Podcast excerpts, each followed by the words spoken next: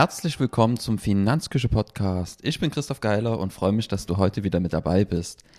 Unser Thema heute, was kostet ein Kind? Oder besser gesagt auch, was kostet mein Kind?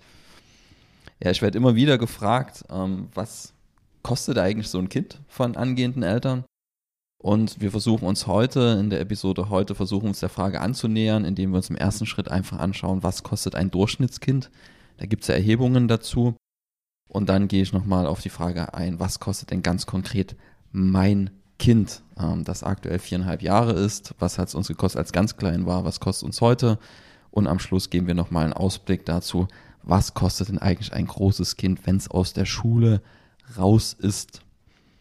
Starten wollen wir mit der Frage, was kostet ein Durchschnittskind? Also das Durchschnittskind gibt es ja nicht, aber wir können alle Kinder der, der Bundesrepublik Deutschland nehmen und die Mittel. Das hat Statistische Bundesamt in seinem Tabellenband Konsumausgaben von Familien für Kinder untersucht, den ich dir dann auch im Textbeitrag verlinke. Also du kannst dann wieder auf die Finanzküche gehen und wirst den Beitrag heute dann in Textform auch vorfinden und da auch die ganzen Links, die dann so relevant sind für Quellen und so weiter und so fort.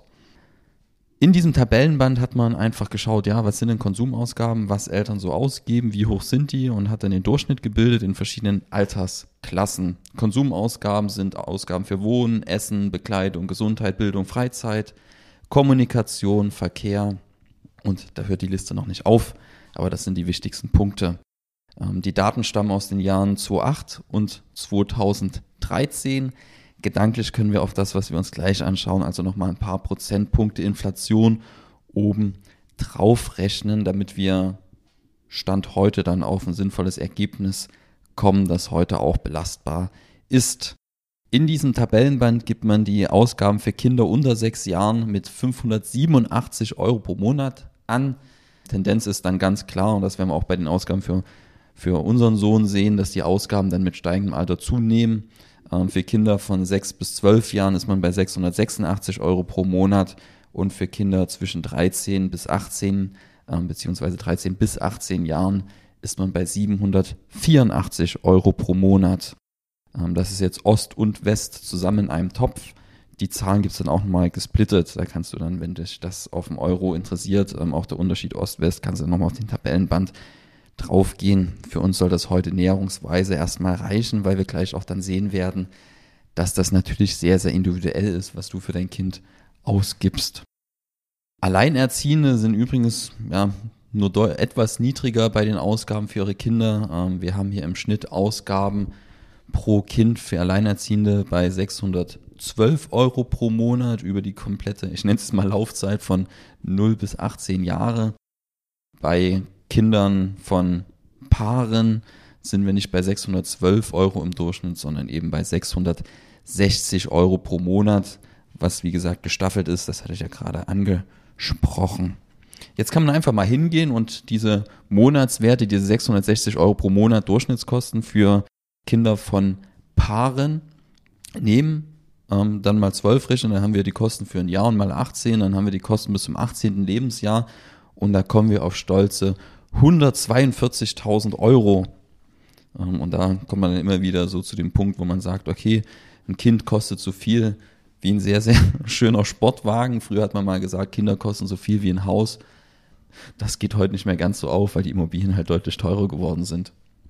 Ähm, Tendenz ist übrigens auch, dass Kinder, also das zweite und das dritte Kind dann etwas günstiger werden, fallen natürlich immer noch deutlich auf in der Budgetplanung, aber sie werden günstiger um ein paar Euro, weil man einfach zum Beispiel getragene Klamotten nochmal nehmen kann.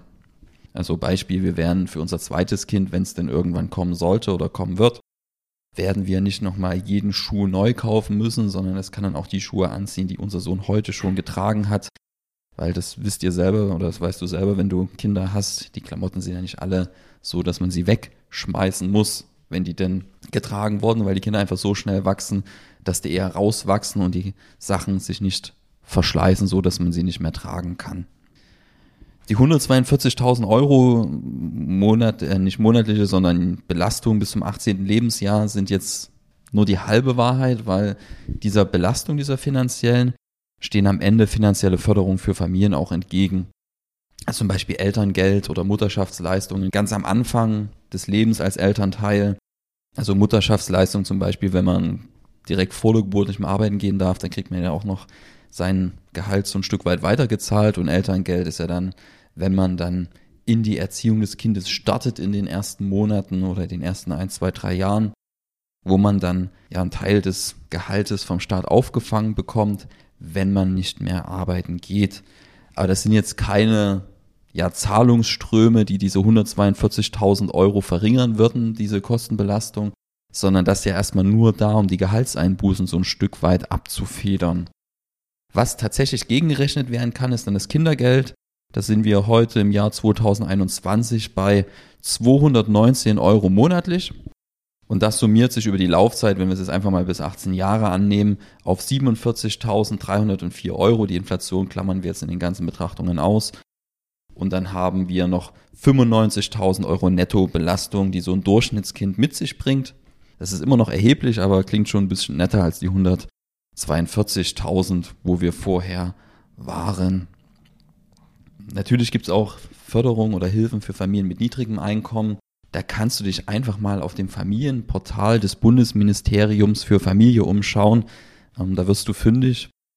Worauf ich hier nur eingehen will, ist, dass es auch abseits dieser ganz offiziellen Stellen Anlaufstellen gibt, wo man Hilfen beantragen kann. Ich mache jetzt kein Geheimnis draus, dass wo unser Sohn auf die Welt gekommen ist, da sah es bei uns noch finanziell deutlich enger aus. Da werde ich auch gleich nochmal drauf zu sprechen kommen, wenn wir drüber reden, was unser Sohn denn so gekostet hat und kostet. Und da war es einfach so, dass ich gerade in der Gründung war und meine Frau studiert hat. Und ja, da mussten wir halt sehen, wie wir das alles finanzieren. Und da waren wir zum Beispiel bei Pro Familia, das ist ein Verein.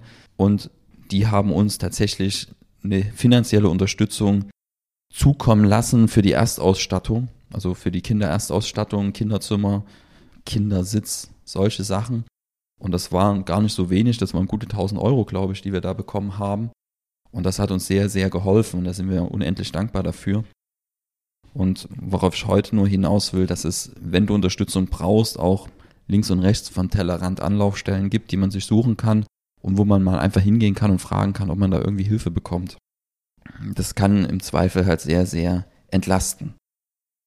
Kommen wir von der allgemeinen Betrachtung zur Detailbetrachtung, zu meiner persönlichen Betrachtung, was kostet denn unser Sohn, hat mich ein bisschen erschrocken. Ich führe kein Haushaltsbuch im Detail und habe ich das einfach mal alles aufgelistet und das letzte Mal, wo ich drüber nachgedacht habe, so wirklich, das war, wo, wo es halt bei uns finanziell ein bisschen enger war am Anfang und wir halt sehr, sehr genau schauen mussten, was geben wir aus. Und jetzt habe ich doch festgestellt, dass unser Sohn ein bisschen teurer ist, als ich das gedacht habe. Wir sind aber immer noch deutlich günstiger als das Durchschnittskind. Aber es ist halt nicht mehr so, dass sich unser Sohn von alleine trägt. Denn genauso war es am Anfang. Man kriegt ja Kindergeld, das sind die 219 Euro aktuell 2021. Ähm, das steigt ja jedes Jahr ein bisschen. Also, wo er auf die Welt gekommen ist, waren es noch ein paar Euro weniger Kindergeld. Das Kindergeld hat aber damals ausgereicht, um die Ausgaben, die wir für unseren Sohn hatten, komplett gegen zu finanzieren. Ähm, uns standen damals so ungefähr 1000 Euro netto pro Monat zur Verfügung mit, also meine Frau hat ja studiert oder hm, ist jetzt aktuell in den Endzügen des Studiums und da hat sie 300 Euro Mindestelterngeld bekommen. So, ich habe meinen noch vor der Geburt meines Sohnes meinen Nebenjob gekündigt und ja, mich voll auf meine Selbstständigkeit konzentriert, parallel noch die, die Ausbildung zum Fachberater für Finanzdienstleistungen irgendwie gestemmt, zeitlich und finanziell, so dass ich mir aus der Firma da, aus der Selbstständigkeit kaum was rausnehmen konnte. Und mit Kindergeld haben wir irgendwas um die 1000 Euro netto zur Verfügung gehabt, was jetzt natürlich für eine dreiköpfige Familie nicht so üppig ist, wenn man bedenkt, man muss noch Miete und Mobilität so ein Stück weit bezahlen. Und wir sind aber irgendwie immer hingekommen, ähm, auch wenn ja, der Lebensmitteleinkauf manchmal ein bisschen knapp wurde. Ähm, das war tatsächlich eine Zeit, wo ich mir überlegt habe, okay, was kaufst du jetzt tatsächlich zu essen ein? Es war nicht so schlimm, dass man sagt, okay, wir verhungern hier. Aber man musste schon genau gucken, was man kauft, damit es sich ausgeht. Und ein Grund dafür, dass es sich immer ausgegangen ist, war einfach, dass unser Sohn quasi Nullsummenspiel war, wenn man das Kindergeld betrachtet hat. Wir haben uns wohnungstechnisch nicht vergrößert, bis heute nicht. Das heißt, wir leben immer noch in unserer 46 Quadratmeter Dachgeschosswohnung. wo wir natürlich miettechnisch jetzt nicht so viel aufwenden müssen, einfach weil sie sehr, sehr klein ist. Und wir haben bis heute kein Kinderzimmer, also auch kein Kinderbett. Wir haben damals unser Bett entsorgt und haben uns so eine Matratze zweimal zwei Meter gekauft, die auch dazu geeignet ist, dass man die auf den Boden legen kann. Und das haben wir dann auch getan und schlafen dort zu dritt bis heute. Also Familienbett war für mich anfangs ehrlich gesagt eine Herausforderung. Also man teilt dann halt seine Frau mit noch so einem kleinen Wurm. Ähm,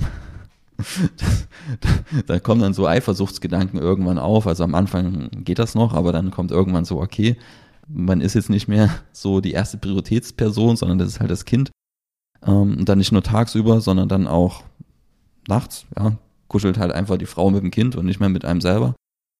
Und das natürlich emotional ist mal eine Herausforderung, aber da sind wir reingewachsen und jetzt nehme ich das als was sehr, sehr Schönes wahr, dass wir einfach unseren Sohn mit dabei haben immer, wenn man es so nennen will, im Bett und wir da alle zusammen ganz in Ruhe vor uns hinschlummern, man seinen Atem hört und ja, irgendwie ist das sehr, sehr schön und das habe ich generell so das Gefühl, dass das meiste, wo man denkt, okay, man spart jetzt, eigentlich was ist, was die Lebensqualität sogar steigert. Ein anderes Beispiel ist zum Beispiel, wir haben vor allem unseren Sohn im Tragetuch transportiert und uns im ersten Schritt einen teuren Kinderwagen gespart und das war auch was, wo man gerade als Vater fand ich sehr, sehr angenehm, Kind ist ja alleine durch Stillen sehr, sehr an die Mutter gebunden, am Anfang vor allem. Und beim Tragetuch hat man halt als auch, auch als Vater dann diese körperliche Nähe und baut Bindung auf, was sehr, sehr schön ist. Wir haben uns dann auch einen Kinderwagen besorgt, aber halt gebraucht von einer Freundin, von einer Bekannten. Und ja, selbst wenn man keine Familie oder Freunde, Bekannte hat, die da irgendwie Kinder haben und da Sachen weitergeben können, kann man sehr, sehr günstig ja, auf irgendwelchen Portalen eBay oder Mami-Kreise oder was es da alles nicht gibt oder gab, fündig werden und halt einfach sich Sachen besorgen. Das ist man deutlich günstiger, als wenn man alles neu kauft, zumal die Kinder das ja eh nur in der Regel sehr, sehr kurz tragen. Und gerade wenn man Wohn- und Mobilität so ein bisschen in Griff hat, dann kann man auch mit wenig Geld auskommen. Also das Kind muss keine riesen finanzielle Belastung sein, sondern bei uns, wie gesagt, ging sich das, ja, war das Nullsummspiel in den ersten zwei Lebensjahren ungefähr. Hängt halt alles an den eigenen Vorstellungen. Muss es der neueste Kinderwagen sein? Muss es sofort ein Kinderzimmer sein? Oder kann das alles warten? Oder auch gebraucht gekauft werden? Also gerade Kinderzimmer. Ich kenne kein Baby, das von sich aus nach einem Kinderzimmer gefragt hätte, sondern viele Sachen, die man sich da zulegt oder wo man denkt, man braucht das am Anfang unbedingt, das ist ja, wenn man sich mal ganz ehrlich hinterfragt, vor allem was, was man für sich selber macht. Also zum Beispiel ein Kinderzimmer mit einer schönen Farbe streichen, da Schränke reinstellen, Spielzeug reinstellen und, und, und. Das braucht man in den ersten Monaten nicht unbedingt. Und das ist natürlich ein Kostenfaktor, gerade wenn man sich da wohnungstechnisch dafür extra vergrößert. Weil wie gesagt, die Vorstellungen sind da individuell. Wir sind da eben eher spartanisch ausgelegt was am Ende auch gar nicht anders ging, weil unsere Einnahmenseite am Anfang sehr, sehr bescheiden war. Wie sieht das heute aus mit viereinhalb Jahren? Unser, so unser Sohn ist ja mittlerweile deutlich gewachsen. Mit dem kann man sich mittlerweile richtig unterhalten. Er ist auch schon ganz schön altklug. Und es ist halt einfach auch so, dass wenn Kinder größer wären, dass sie da ganz klare Wünsche und Vorstellungen äußern. Und dann ist es nicht mehr so, dass man vieles nur für sich macht, sondern ja, dann hat das Kind halt Wünsche und Vorstellungen, die es gerne erfüllt haben möchte. Und dadurch steigt natürlich im gleichen Atemzug dann auch das Budget an. Und wenn ich mir das mal so durch den Kopf gehen lasse, Wohnen ist aktuell nicht wirklich teurer. Ich lag da jetzt einfach mal 20 Euro pro Monat Wohnnebenkosten obendrauf. Wir gehen und nutzen oft die Badewanne. Nachts wird vielleicht mehr geheizt, wenn das Kind klein ist. Und deswegen 20 Euro Wohnnebenkosten. Aber irgendwann kriegt er auch sein Kinderzimmer, dann wird auch das wieder steigen. Aber wir sind jetzt halt im Heute mit viereinhalb Jahren. Daneben kommt dann Essen, Trinken mit ungefähr 150 Euro dazu. Bekleidung 40 Euro im Monat, Gesundheit 20 Euro im Monat, Freizeit auch nochmal 20 Euro im Monat, Urlaub 50 Euro im Monat, Spielzeug, sonstiges ungefähr 40 Euro im Monat. Wie gesagt, alle Angaben so ein Stück weit ohne Gewähr, weil wir kein exaktes Haushaltsbuch führen. Kindergarten 116 Euro pro Monat. Essen für Kindergarten habe ich jetzt einfach in Essen allgemein mit reingezogen. Und gesamt sind wir damit bei 456 Euro pro Monat, was quasi der Budgetposten für unseren Sohn im Monat dann ist, aktuell mit viereinhalb Jahren. Wobei man hier beachten muss, dass die Kosten für den Kindergarten natürlich steuerwirksam sind und unsere Steuerlast so ein bisschen senken, sodass die Nettobelastung tatsächlich noch ein bisschen niedriger ist als die 456 Euro pro Monat. Trotzdem können wir festhalten, dass wir leicht günstiger sind als das Durchschnittskind. Mir fällt gerade auf, Mobilität habe ich noch rausgelassen. Können wir nochmal 20 Euro pro Monat draufschlagen, sind wir nicht bei 456, sondern bei 476 Euro. Und damit sind wir dann noch gut 120 Euro günstiger als das Durchschnittskind in Deutschland. Also wir sind gar nicht so viel günstiger als das Durchschnittskind, aber immer noch ein bisschen. Kann auch sein, dass wir irgendwann teurer werden als Durchschnittskind, weil darauf werden wir gleich zu sprechen kommen, dass finanzielle bei uns nicht unbedingt an erster Stelle steht. Ähm, wir kennen unser Budget und wenn das groß genug ist, dann geben wir auch, wenn wir es für sinnvoll erachten, zum Beispiel für die Ausbildung des Kindes, dann halt mehr aus als fürs Durchschnittskind. Unbestreitbar kostet unser Sohn Geld. Also wir können uns nicht hinstellen und sagen, okay, Kinder kosten nichts. Aber es geht halt immer. So, das ist unsere Erfahrung. Es geht finanziell irgendwie immer, gerade wenn man eine gesunde Beziehung hat. Und das ist auch völlig klar für Alleinerziehende ist das Thema nochmal eine viel, viel größere Herausforderung. Was man bei den Kosten immer dann noch berücksichtigen muss, ist, dass ja, ein Kind kostet unbestreitbar Geld, aber so ein Kind ist auch eine Ausgabenbremse. Also ich wüsste jetzt nicht, ob mein Leben ohne Kind viel, viel günstiger wäre, weil dann würde ich abends wahrscheinlich weggehen, würde mit meiner Frau öfters essen gehen, mehr in Urlaub fahren. Und das passiert aktuell in deutlich kleinerem Umfang. Und wenn man jetzt schaut, dass nach Kindergeld ähm, haben wir noch eine monatliche Belastung von 257 Euro. Das würde vermutlich relativ schnell für irgendwelche Ausgaben weggehen, wie Essen gehen, mehr in Urlaub fahren, Kino, was man sich so alles vorstellen kann. Ich kann es mir als Elternteil mittlerweile gar nicht mehr vorstellen, noch im Zusammenspiel mit Corona. Weiß nicht, wann wir das letzte Mal essen waren. Und da muss man halt sagen, dass diese, dieses Kind ist nicht unbedingt aktuell eine Mehrbelastung, weil wir würden ja das Geld dann für was anderes ausgeben. Wenn du natürlich auf schnellstmöglichst äh, finanzielle Unabhängigkeit hinarbeitest, dann ist es natürlich ein Posten, den du dann nicht mehr wegbekommst. So. Das hatte ich ja auch damals gesagt, wo wir über die Feierbewegung gesprochen haben, wo es darum geht, möglichst schnell in Ruhestand zu gehen, unter anderem. Da sind Kinder jetzt natürlich nicht unbedingt die cleverste Entscheidung, um möglichst schnelle finanzielle Unabhängigkeit zu erreichen. Kommen wir zu den eigentlichen Kosten unseres Sohnes. Die Ausgabenseite ist aus meiner Sicht aktuell noch nicht vernachlässigbar, aber der absolut kleinere Posten, weil tatsächlich kostet unser Sohn Zeit. So, der kostet einfach unglaublich viel Zeit, also unfassbar viel Zeit. Das, allein das Studium meiner Frau verzögert sich um drei Jahre. Und ich arbeite deutlich weniger, als wenn ich jetzt keinen Sohn hätte. Und wenn ich jetzt für in den drei Jahren Einstiegseinkommen von meiner Frau von 40.000 brutto ansetze, fehlen uns alleine für die drei Jahre 120.000 Euro Bruttoeinnahmen, also vor Steuern. Das ist natürlich ein ganzer Batzen und viel, viel mehr als diese Ausgabenseite hier aktuell zu Buche schlägt. Ähm, wenn ich meine Einnahmenverluste durch weniger Arbeitszeit nach oben draufschlagen würde, würde die Summe noch viel, viel größer werden. Ähm, bei solchen Zahlen kann ja dann natürlich schnell schwindelig werden. Allerdings, und das ist meine feste Überzeugung, es ist eine Lebensstilentscheidung. Wir haben uns dafür entschieden, ja, wir wollen unbedingt einen Sohn haben. Das war uns auch egal, ob das jetzt besonders clever ist, während Gründung und Studium das Ganze da irgendwie anzugehen, das Thema Kinder. Ähm, wir wollten halt einfach ein Kind haben, weil es für uns halt einfach so viel Lebensqualität bedeutet hat in dem Moment, dass wir für diesen Schritt bereit waren in diesem Moment und nicht warten wollten bis irgendwann. Ich habe zum Beispiel auch die Vorstellung, dass ich mit meinem Sohn gerne Sport machen möchte und halt nicht erst mit 60 mein erstes Kind bekommen möchte. Das ist halt meine Vorstellung davon, wie ich mit meinem Kind zusammen die Zeit verbringen möchte. Und da war es mir halt wichtig, auch einfach früh ein Kind zu bekommen. Und deswegen sind jetzt die Opportunitätskosten und die Kostenseite gar nicht so wichtig für mich. Ähm, man sieht ja auch, also ich glaube, wir sind ein sehr, sehr gutes Beispiel dafür, dass es immer irgendwie geht. Also mit unserer Einnahmesituation ist es jetzt alles andere als ein Zuckerschlecken gewesen, aber es ging halt irgendwie und wir hatten nie das Gefühl, dass wir irgendwie in Armut leben würden oder dass unser Leben fürchterlich wäre, ganz im Gegenteil wir haben das sehr, sehr genossen. Und ja, es hatte Nachteile. Wir haben kaum Elterngeld bekommen in der Situation. Ich hatte kaum Einnahmen in der Selbstständigkeit, aber wir hatten sehr, sehr viel Zeit. Wir konnten sehr, sehr, sehr viel Zeit und das machen wir auch bis heute mit unserem Sohn verbringen.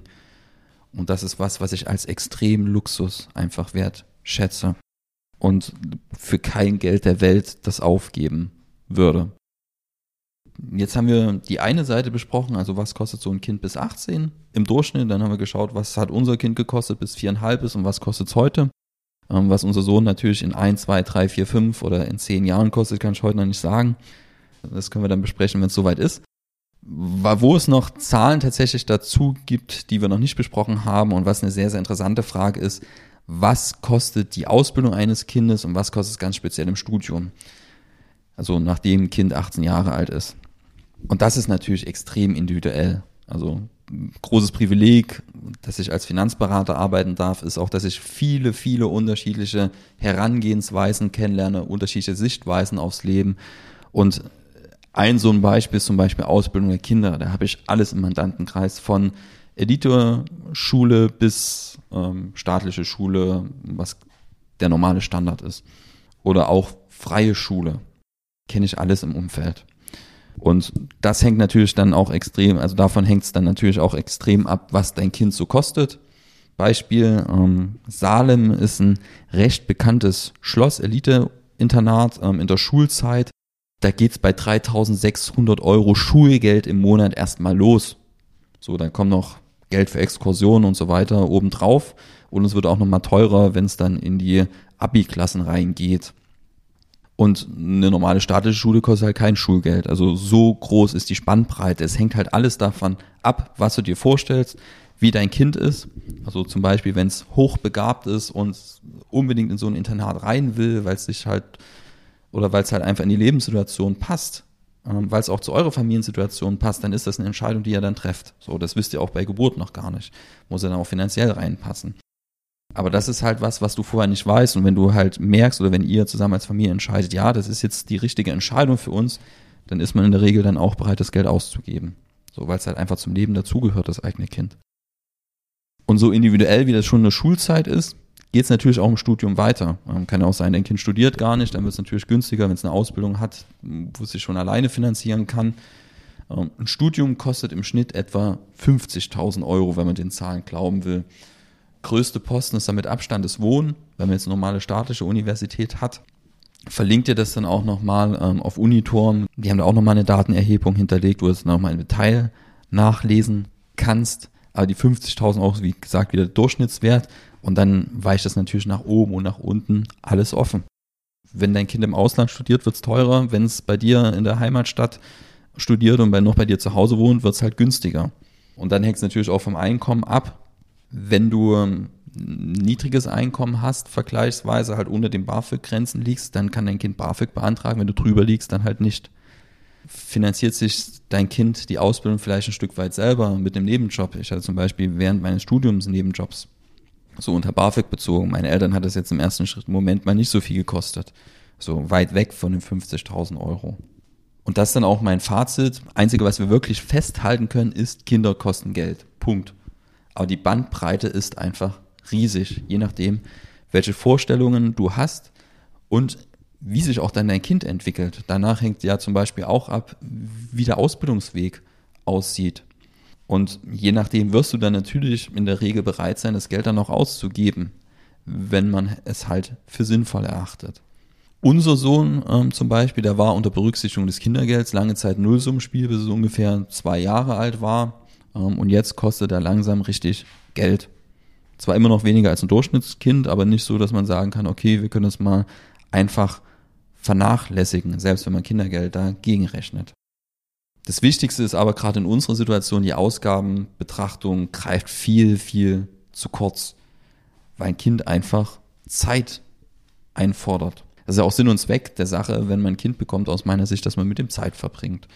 Und für uns bedeutet das späterer Arbeitsbeginn für meine Frau, also viel, viel längeres Studium und dann späterer Berufseinstieg und für mich weniger Arbeitszeit.